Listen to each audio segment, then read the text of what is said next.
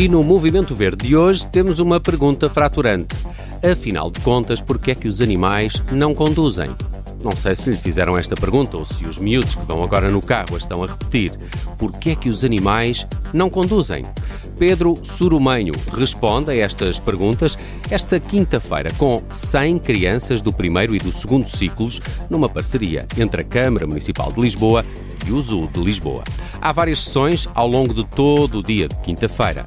É que isto do trânsito às vezes parece uma selva e temos de ajudar a toupeira, que sabemos não vê muito bem, a chegar em segurança ao seu destino. Já quanto ao elefante, bem, esse não pode conduzir porque não cabe na minha moto. O livro Porquê é que os animais não conduzem vai ser apresentado esta quinta-feira no Jardim Zoológico de Lisboa, com várias sessões e está tudo muito bem explicado no site da autarquia. Basta procurar no motor de busca por Semana Europeia da Mobilidade CML.